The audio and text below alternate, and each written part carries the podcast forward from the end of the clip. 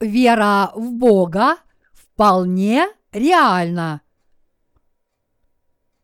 Иоанна, глава 14, стихи 1, 10.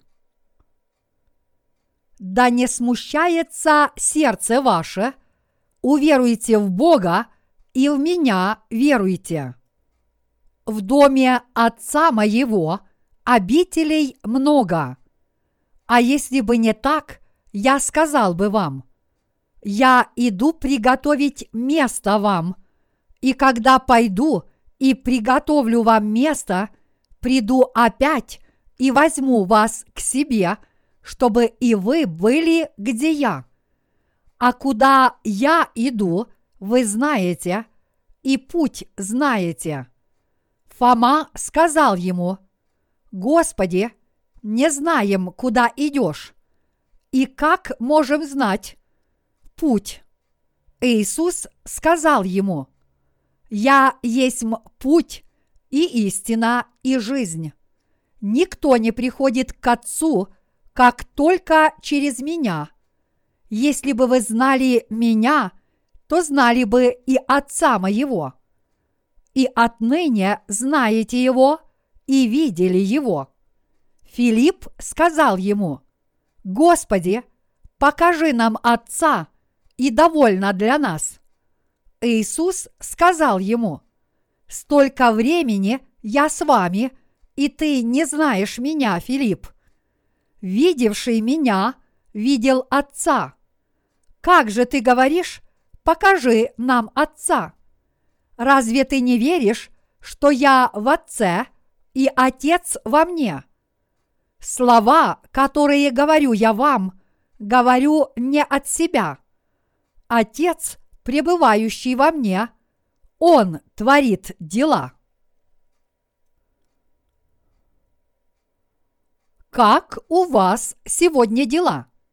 Сегодня мы вместе читали Слово Божье из Евангелия от Иоанна. На основании этого слова я хочу поведать вам о том, что вера – это не плод воображения, а реальность, которая действительно существует. Дорогие единоверцы, Евангелие воды и духа – это благодатная истина, в которую мы с вами верим. Подобная вера не является плодом человеческого воображения или плотских умозаключений. Жить верой не значит верить в плоды человеческих мечтаний и фантазий, но верить и следовать Слову, которое действительно изрек Бог. Иисус назвал себя истиной. Иисус сказал нам – я есть путь и истина и жизнь. Никто не приходит к Отцу, как только через меня. Иоанна, глава 14, стих 6.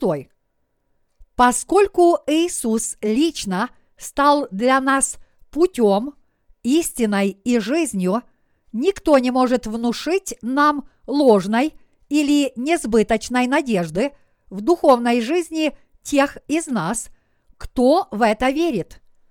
Поэтому я хочу, чтобы вы четко знали и всегда верили, что ваша жизнь веры должна наполняться истинной верой, а не верой, которая является плодом воображения.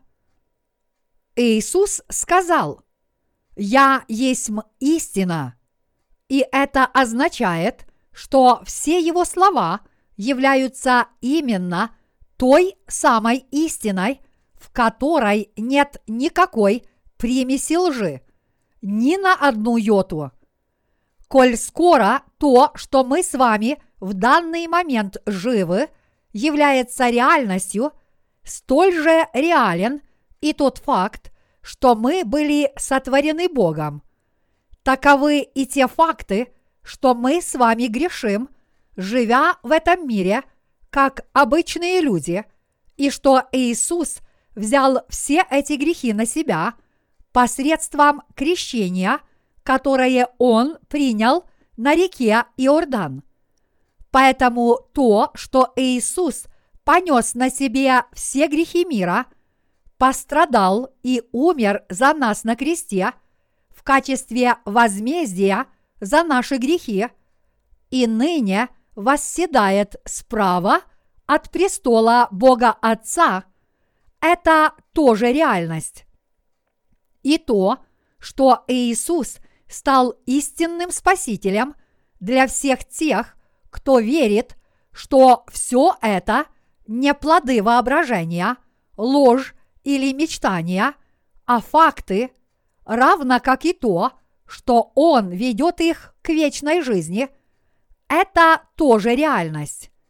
Вера в эти факты через Иисуса является таким же непреложным фактом, как и то, что мы с вами здесь сегодня собрались чтобы поклониться Богу и услышать Его Слово.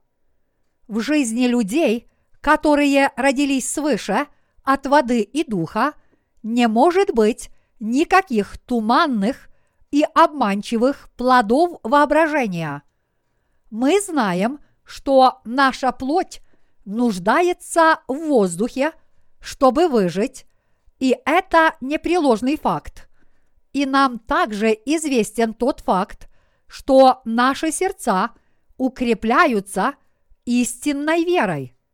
Сердце, которое верит в Бога, не станет далеким от реальности. Напротив, именно реальность делает нашу духовную и телесную жизнь истинной.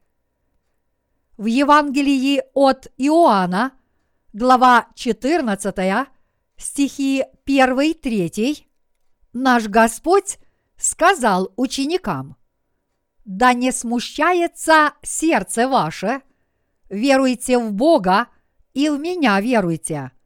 В доме Отца моего обителей много.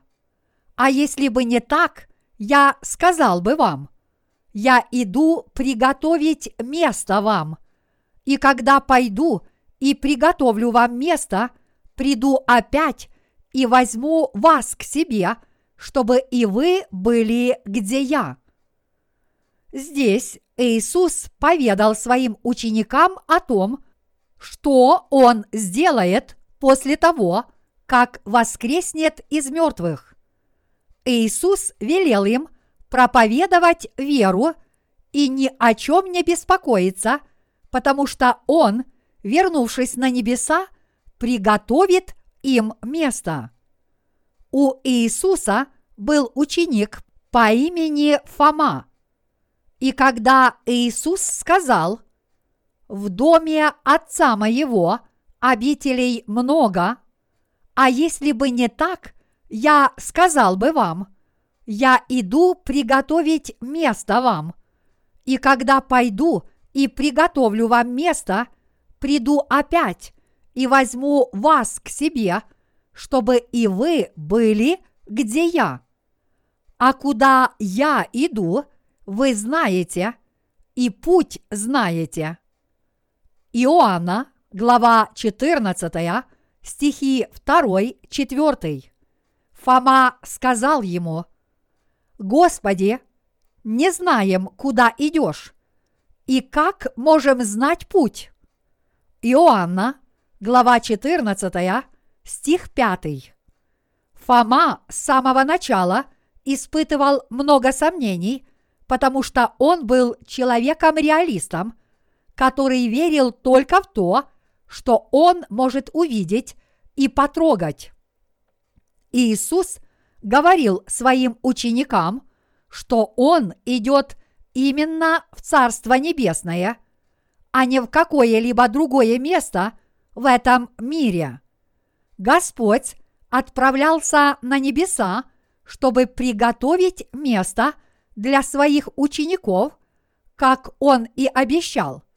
Вскоре после того, как я буду распят на кресте, я воскресну, а затем вознесусь на небеса и предстану перед Богом Отцом, и я приготовлю вам место, чтобы вы жили там, а затем вернусь и заберу вас, когда придет время.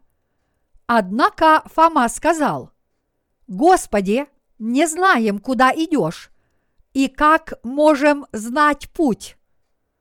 Фома задал невежественный, то есть глупый, вопрос с сомневающимся сердцем, которое не способно верить в святую волю и слова Иисуса.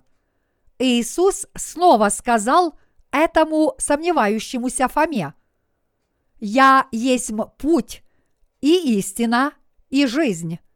Иоанна, глава 14, стих 6. Господь снова сказал, что Он есть путь на небеса. Иисус – это Господь, который даровал нам прощение всех наших грехов. Он есть Господь, который взял на себя все наши грехи на реке Иордан. Господь, который понес наказание вместо нас, будучи распятым на кресте. И Господь, который спас нас и даровал нам вечную жизнь, воскреснув из мертвых.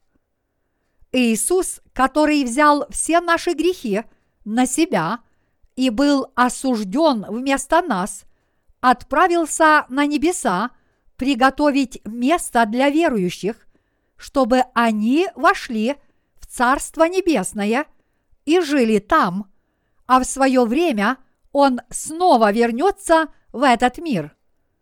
Поэтому Господь и сказал ученикам, что именно Он есть путь на небеса.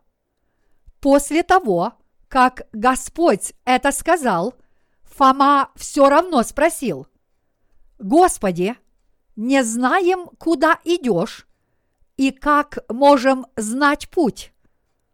Иоанна, глава 14, стих 15. Он, наверное, задал такой глупый вопрос, потому что не слушал слова Иисуса ушами веры. Господь сказал, «Я есть путь и истина и жизнь. Никто не приходит к Отцу, как только через меня». Иоанна, глава 14, стих 6. Из этого слова мы хорошо поняли, какой властью обладает Иисус. Кто во Вселенной может сказать подобное? Кто в этом мире может сказать, что Он есть Спаситель и путь на небеса, и что люди смогут получить прощение грехов и благословение, если в Него уверуют? Мы считаем, что никто, кроме Иисуса. Те, кем восхищаются мирские люди. Есть много знаменитых людей, чьи имена известны по всему миру, а не только в Корее. Имя Иисуса тоже обрело известность среди людей мира.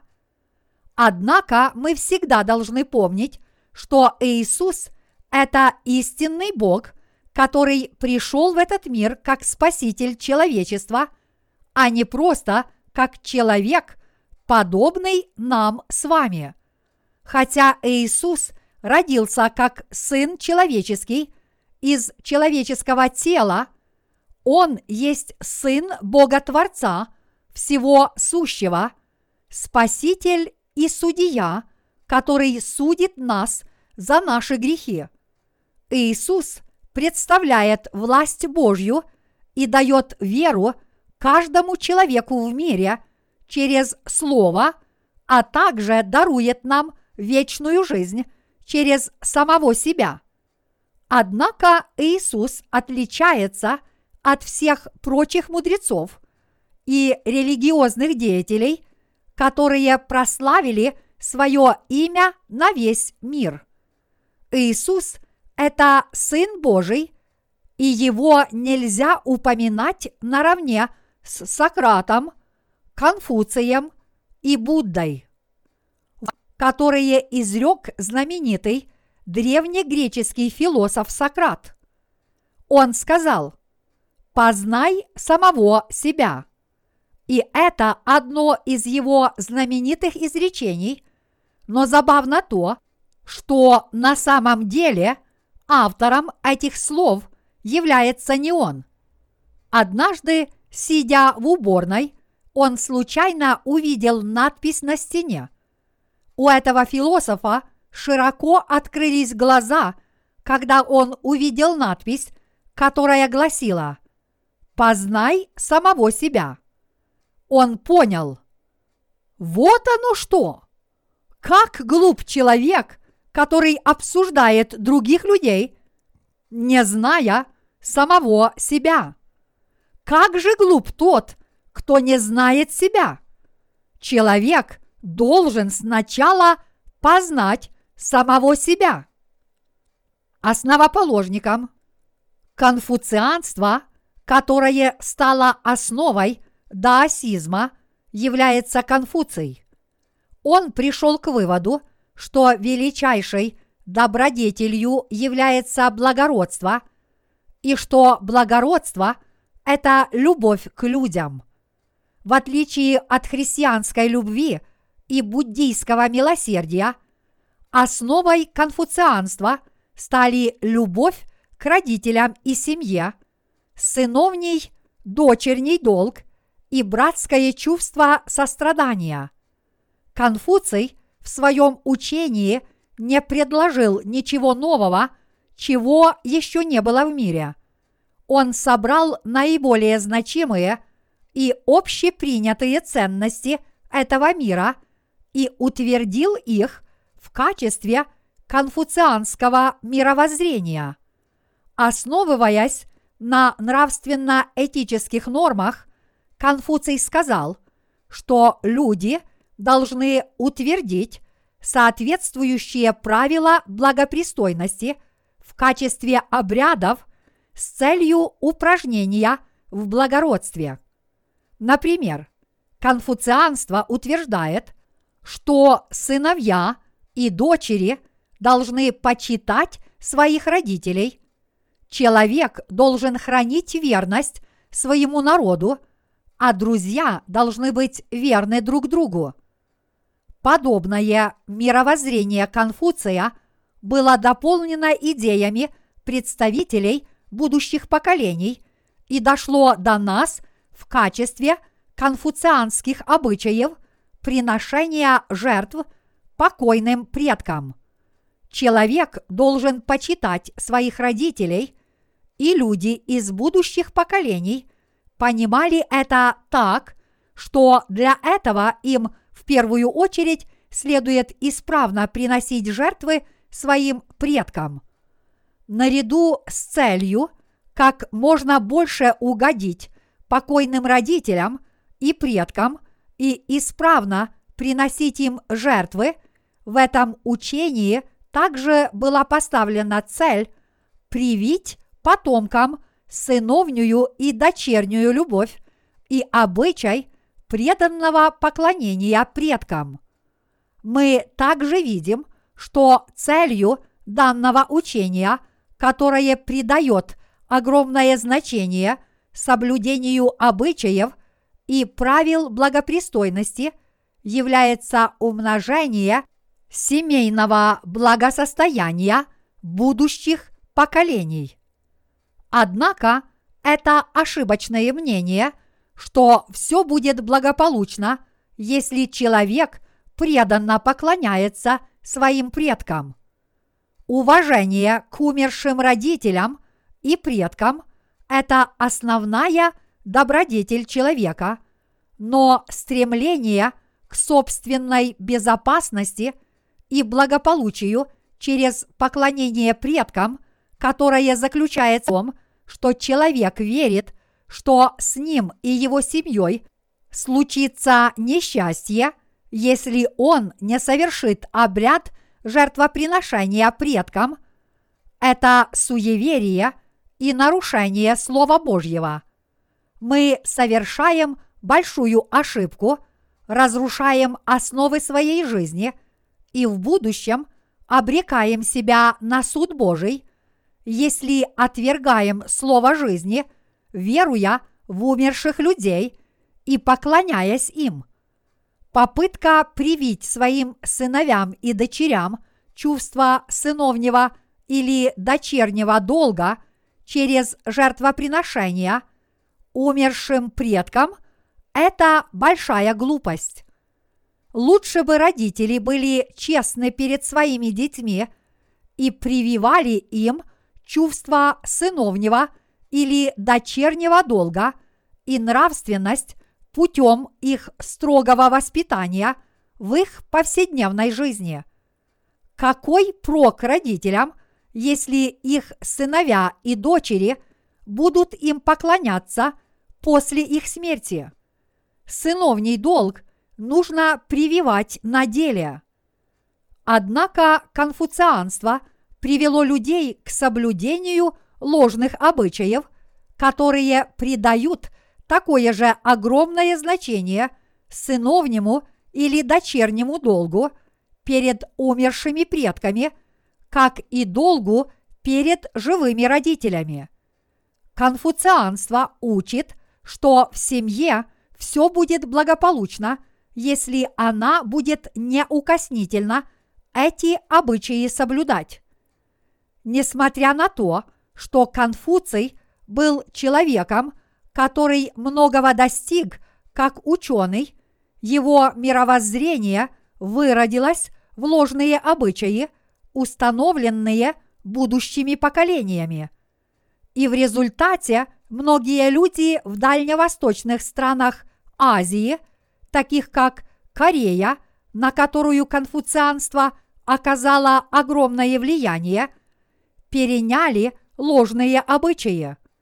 Но, тем не менее, мировоззрение и имя Конфуция стали известными по всему миру.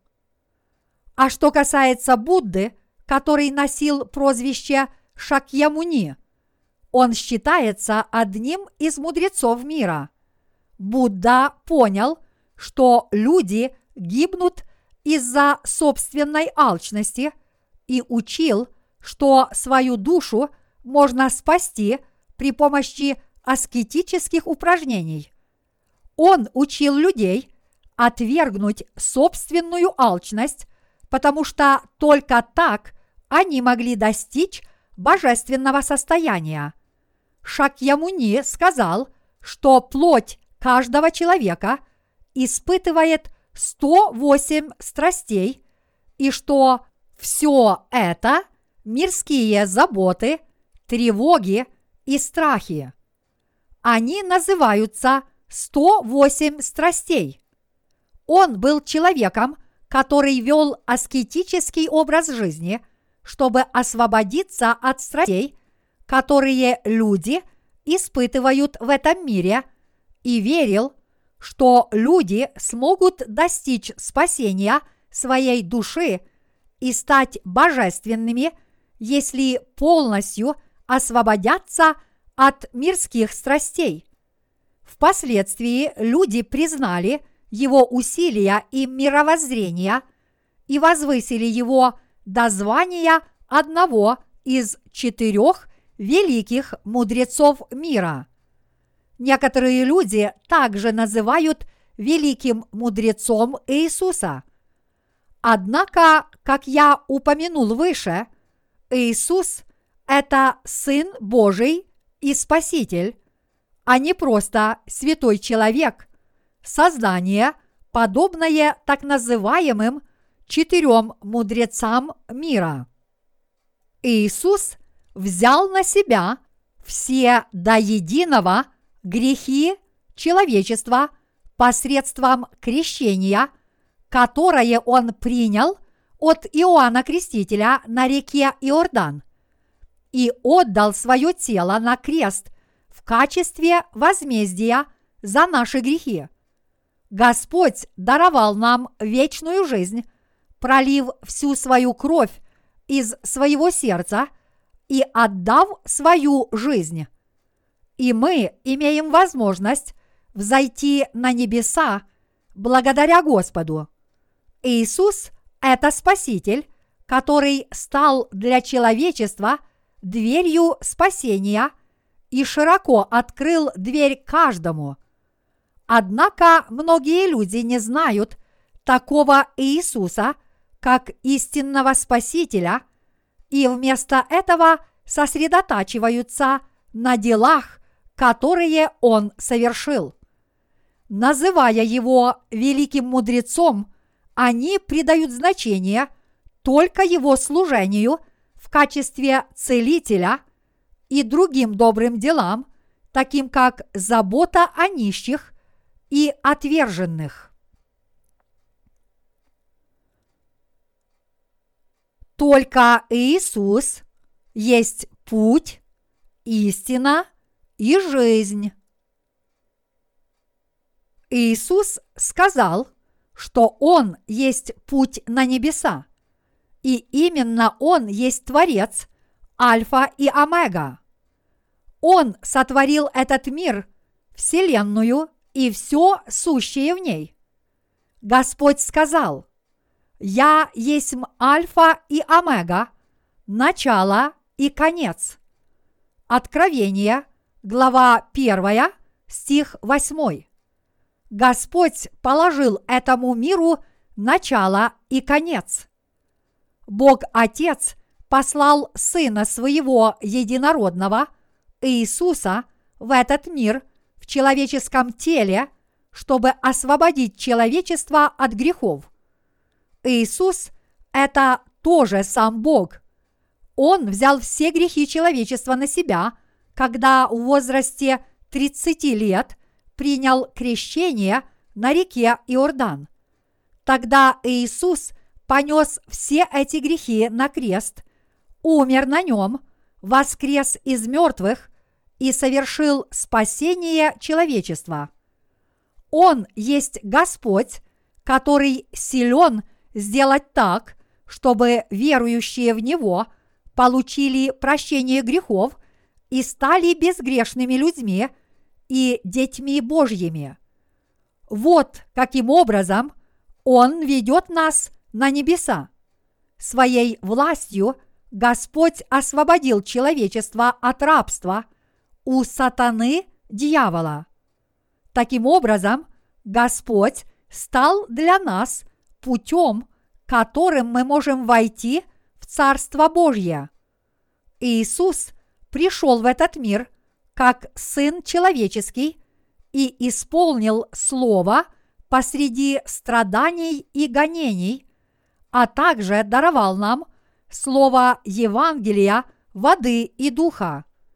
Иисус стал для нас путем к обретению прощения грехов, счастья, благословений и вечной жизни благодаря своей истинной и жертвенной любви. Где в этом мире можно найти столь же великие благословения – Иисус, который даровал нам прощение грехов и вечную жизнь, это Господь, который поистине даровал нам высшие ценности. Поэтому мы всегда должны с благодарностью помнить о том, что наша вечная жизнь исходит от Спасителя Иисуса. Вот какое дело совершил Иисус – придя в этот мир. Иисус сказал, «Я есть путь и истина и жизнь». Иоанна, глава 14, стих 6. Это значит, что Иисус есть сам Бог. Генрик Сенкевич, автор известного романа «Кво Вадис», «Камо Грядеши», тоже признал этот факт. Он собрал много материалов и проанализировал их с целью доказать, что Иисус не был реальным лицом. Однако, в конце концов, он признал свою неправоту перед Богом и священным писанием, сказав, «Господи, я поистине верю в Тебя. Чем больше я изучаю и познаю Тебя, тем больше я осознаю, что Ты – историческое лицо, которое действительно жило в этом мире, и что наряду с этим Ты есть Бог. И это правда. Человек, который не признавал Иисуса, в конечном счете твердо в него уверовал. Кроме него были и другие люди, которые не признавали, что Иисус существовал и отрицали его историчность. Они отрицали, что Иисус – это сам и Иегова Бог, и подвергали гонениям служителей Божьих, которые в Него верили. Взглянув на мировую историю, мы увидим – что большинство императоров Римской империи безжалостно преследовали христиан. В то время политическая система Римской империи основывалась на божественности ее императоров. Она провозглашала «Император – это сам Бог». Однако, поскольку умножалось число христиан, которые верили – и повиновались Богу, а также отказывались повиноваться статуям императоров, потому что это было идолопоклонство, императоры того времени подвергали христиан безжалостным гонениям, пользуясь своей властью. И эти гонения были очень жестокими. Они преследовали верующих и служителей Божьих всевозможными способами. Например, они убивали христиан, бросая их живыми в клетку ко львам. Однако мирские императоры, которые отвергали Бога и утверждали свою власть, заканчивали свою жизнь самым жалким образом, недостойным не то что для царя, но и для простолюдина. А их империя полностью была разрушена. Даже несмотря на то, что император был наделен величайшей властью в этом мире, он все равно оставался обычным человеком, Божьим созданием. Если человек злоупотребляет доверенной ему властью и подвергает людей безжалостным гонениям и насилию из-за своего упрямого самодовольства, его, подобно этим императорам, ожидает суд за эти грехи и жалкий конец. Иисус – это Господь, который действительно пришел в этот мир и вознесся на небеса. Бог, который сотворил Вселенную и все сущее в ней, лично пришел в этот мир как человек и временно проживал в нем. Он пришел в этот мир во плоти, как младенец Иисус через непорочное тело Девы и взял на себя все грехи человечества, приняв крещение, когда вырос и достиг тридцатилетнего возраста. И он сказал – совершилось, когда понес на себе грехи мира и умер на кресте. А через три дня после смерти Иисус воскрес из мертвых.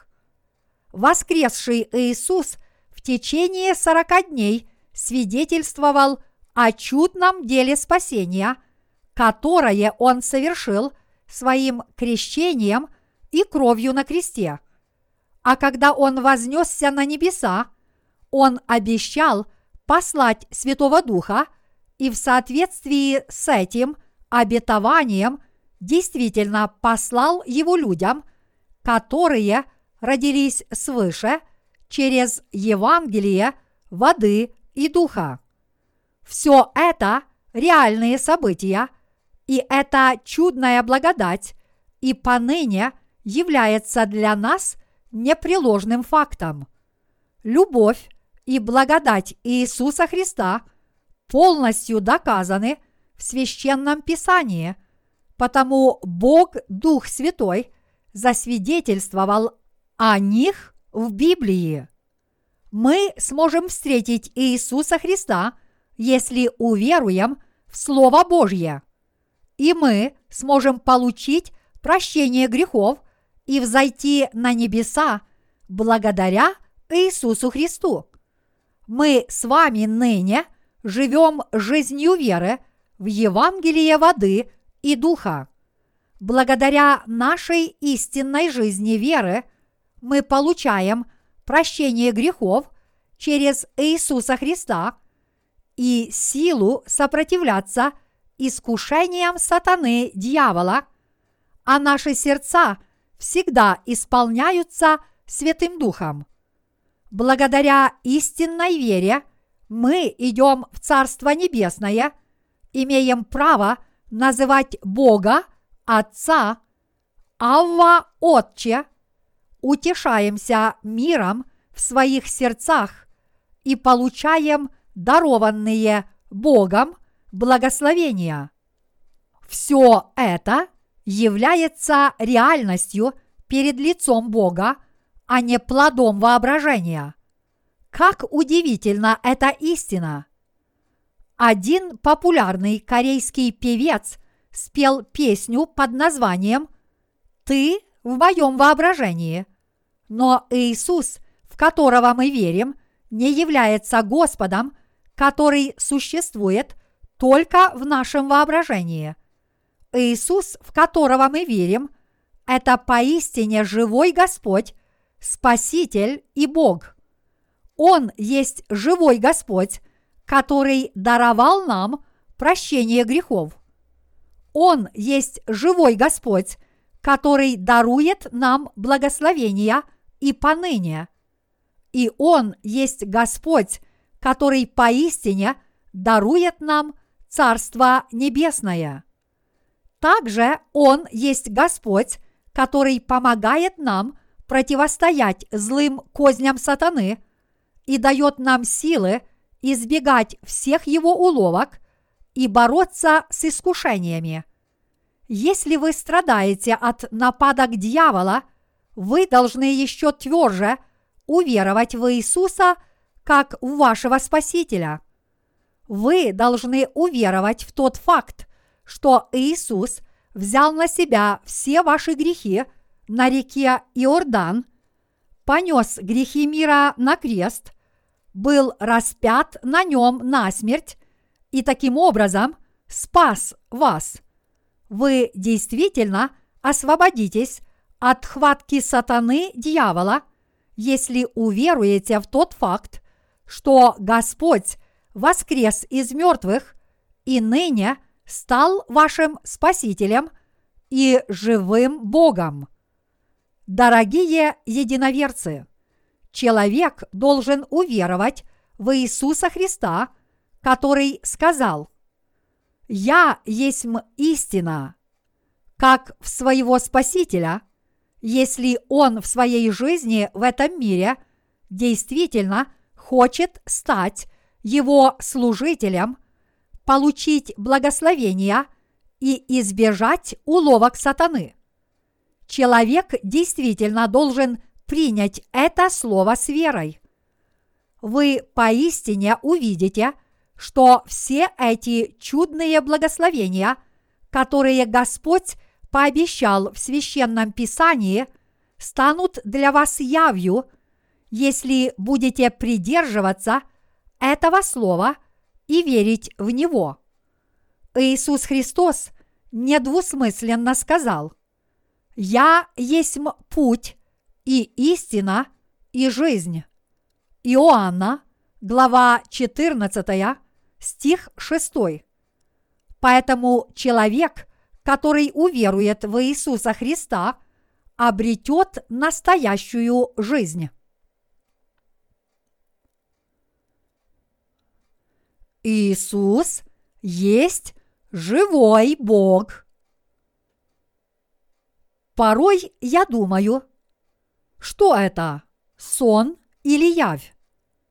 Мне приходит в голову такая мысль всякий раз, когда я чувствую, что живу в этом мире не зря. Когда мое сознание еще спутано из-за того, что я еще не проснулся, я принимаю душ, прихожу в себя и снова устремляюсь к Господу. Я молю Господа помочь мне во всем, что меня волнует и тревожит. Я устремляюсь и взываю к Господу, молясь следующим образом. Я уверяю все это Тебе, Господи, и верую в Тебя. Я верю, что Ты возьмешь все это под свое руководство, даруешь мне благословения и сохранишь меня. Мы будем проповедовать Евангелие воды и духа. До того, как мы начали это дело, мы, наверное, чувствовали, что это важное служение очень нас обременяет. Однако, разве мы не основали церковь в Соединенных Штатах? Разве мы не распространили книги в Японии? И разве мы не встречались со многими людьми, когда ездили в Европу и на другие континенты? Мы не смогли бы распространить Евангелие воды и духа по всему миру, если бы во время своего служения не проводили такие встречи. Однако, если мы просто будем думать об этом только в своем воображении, вместо того, чтобы делать все, что в наших силах, в нашей повседневной жизни, расположив к этому свои сердца, над нами будет тяготеть такое бремя, что мы не сможем справиться со всеми этими делами. Мы немного достигнем, и бремя нашего служения станет еще тяжелее. Всякий раз, когда у меня возникают подобные чувства, я думаю, в моем сердце действительно пребывает Бог. В моем сердце – действительно пребывает Святой Дух. В моем сердце действительно нет греха. Господь действительно со мной. Святые действительно получат благословения. Божья Церковь действительно существует. И поэтому Евангелие воды и духа действительно проповедуется, а мы с вами действительно живем ради Евангелия.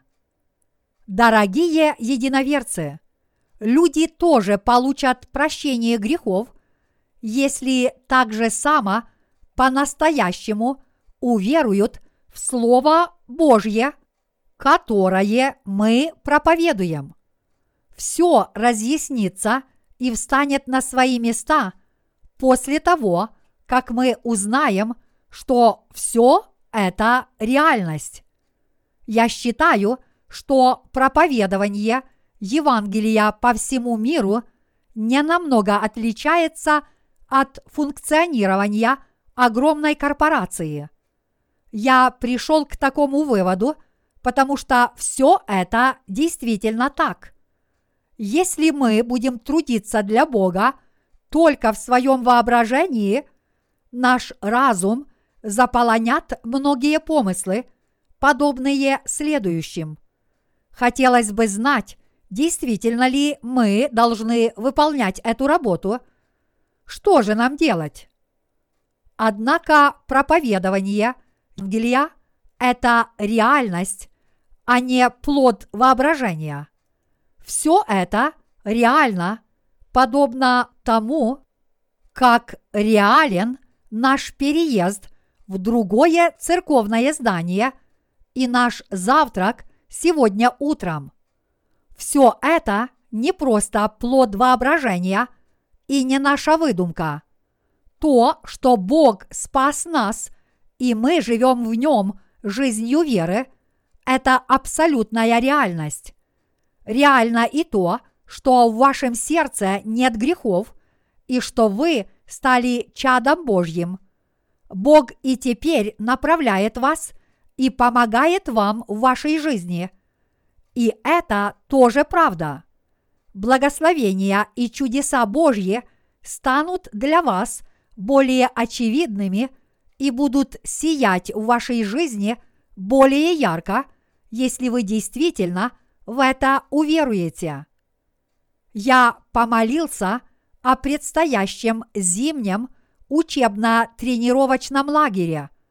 Боже, возьми погоду под свой контроль и сохрани нас в безопасности. Мы прочистили дорогу к учебному центру, чтобы она не была скользкой, но я все равно опасался, что дорога замерзнет. Мы сделали все, что смогли, и помолились. На утро я встал и вышел во двор. Я пришел в восторг от утреннего природного ландшафта, который был украшен выпавшим ночью снегом. Оглянувшись на учебный центр, я подумал, как прекрасны дела Божьи! Огромные корейские кедровидные сосны приобрели мистический вид, покрывшись легким снежком, и даже травка под легким покровом снега, как бы усыпанная ватными шариками, выглядела очень красиво. И я до самой глубины души смог ощутить, что к природе прикоснулась рука Божья. Украсив природу, снег полностью растаял к утру следующего дня, и мы смогли безопасно спуститься вниз на машине. Рука и чудеса Господа, который руководит нашей жизнью, станут более явными, если мы посмотрим на нашу жизнь глазами веры. Мы действительно ощутим Господа, который управляет такими вещами, как погода, окружающая среда и даже наши сердца, а также почувствуем, что Бог живет и действует в нашей жизни, в нашей вере, в нашей духовной жизни и во всех наших делах. Наша духовная жизнь – это реальность. Духовная жизнь, которой мы с вами живем, это реальность. То, что мы проповедуем, Евангелие воды и духа в зарубежных странах, и что благодаря этому Евангелию людские души получают прощение грехов, это тоже реальность. Реально и то, что люди исцеляются от болезней, и все это действительно происходит в нашей жизни.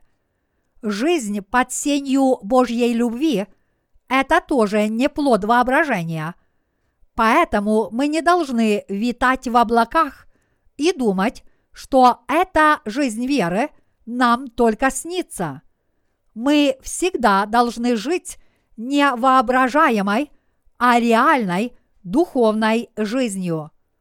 Дорогие единоверцы, мы в этой жизни порой совершаем грехи. Бывает и так, что мы совершаем грехи снова после того, как в них раскаялись, потому что наша плотская воля слаба. А иногда мы грешим, потому что не можем преодолеть искушение сатаны дьявола. Однако наш Господь пришел в этот мир и победил сатану дьявола на кресте. Иисус взял все грехи мира на себя, приняв крещение от Иоанна Крестителя и понеся их на крест. Дорогие единоверцы, верите ли вы в это? Это правда. То, что мы получили прощение грехов, это реальность. Наши грехи действительно были искуплены нашей верой в Евангелие воды и духа. И Господь действительно даровал нам Царство Небесное, вознесшись на небеса прежде нас и приготовив нам место для нашей будущей жизни. А в свое время Господь снова придет в этот мир и явится ищущим Его безгрешным людям. Евреям, глава 9, стих 28. Господь осудит мир и приведет людей, которые получили прощение грехов в приготовленное им место. Глядя на небо по окончании рабочего дня, мы видим много звезд. Я тихо думаю, на какой звезде Господь приготовил нам место? Я отваживаюсь нарисовать красивую картину того места, которое приготовил Иисус. Апостол Павел сказал, что он был восхищен до третьего неба. Второе Коринфянам, глава 12, стих 2. И я тоже хотел бы знать, не приготовил ли Господь нам место для жизни на этих трех уровнях неба. В своем воображении я мысленно рисую картину небес. Я не знаю, как выглядят небеса, а просто рисую их в своем воображении, но порой я чувствую Царство Небесное.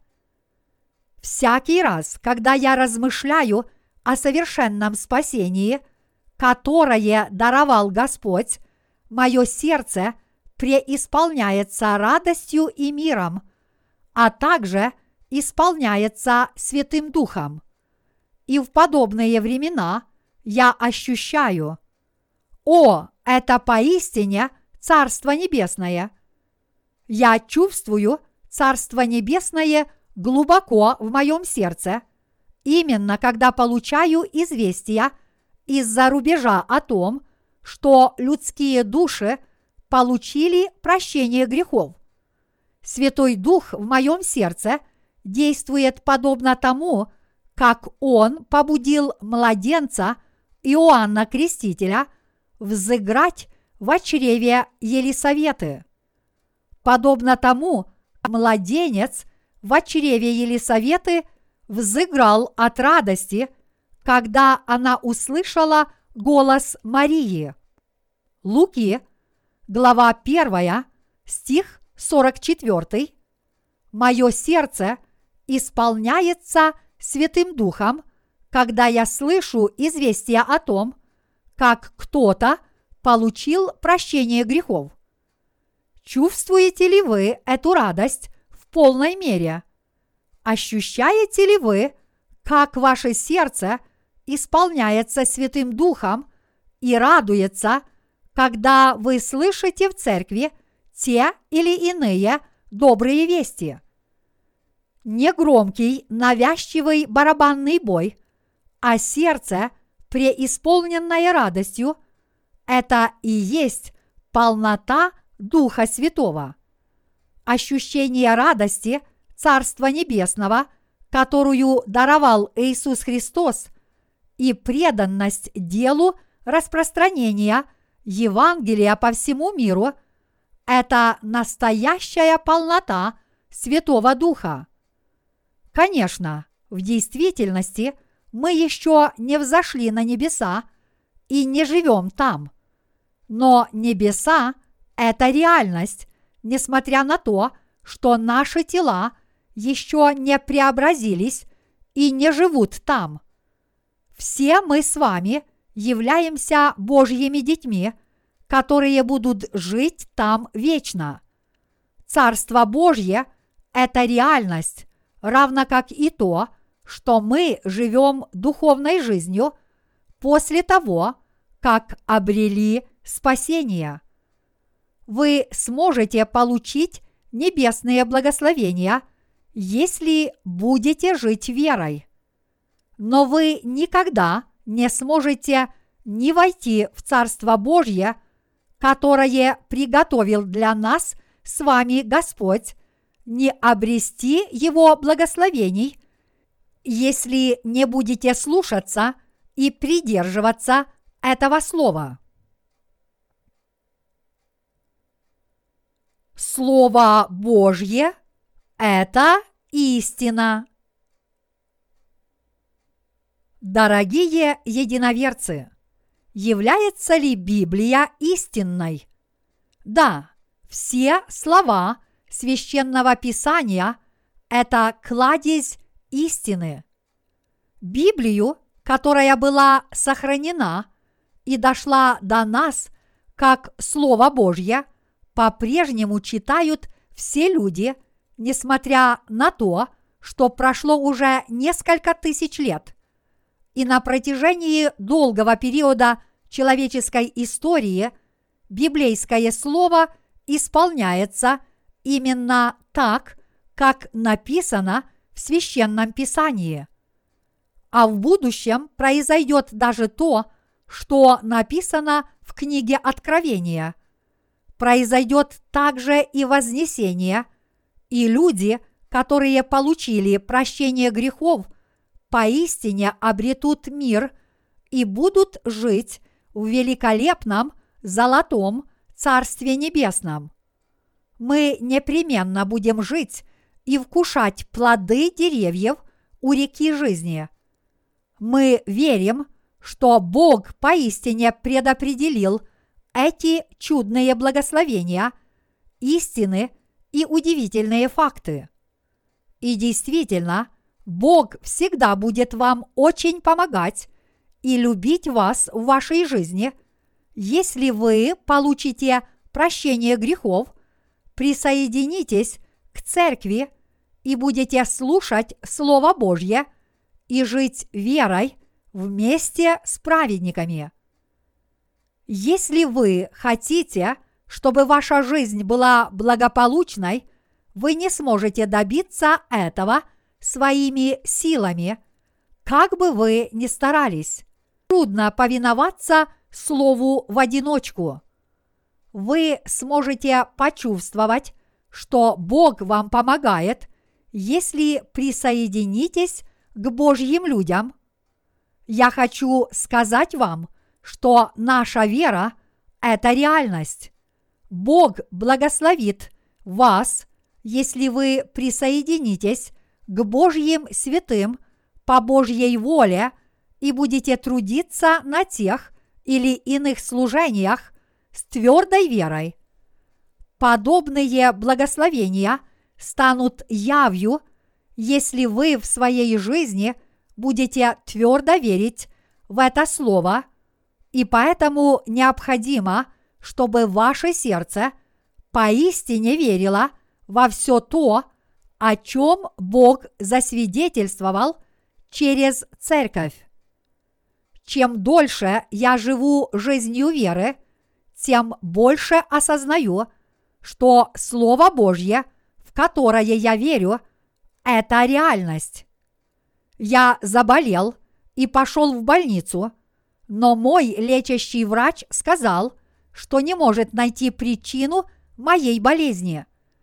Несмотря на то, что современная медицина и медицинская наука – достигли таких успехов, что даже трудно представить, насколько беспредельны возможности человеческого разума, по-прежнему остается много болезней, которые невозможно вылечить даже в такой технически продвинутой больнице.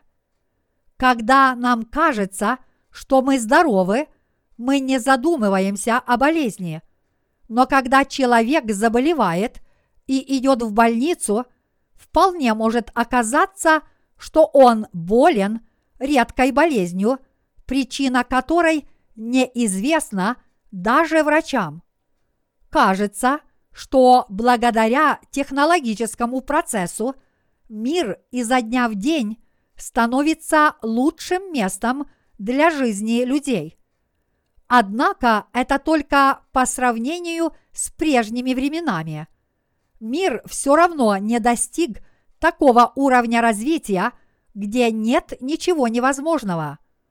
Несмотря на то, что в современных больницах людей лечат с применением медицинских технологий, и люди приобрели и накопили много материальных ценностей, они так и не стали всесильными.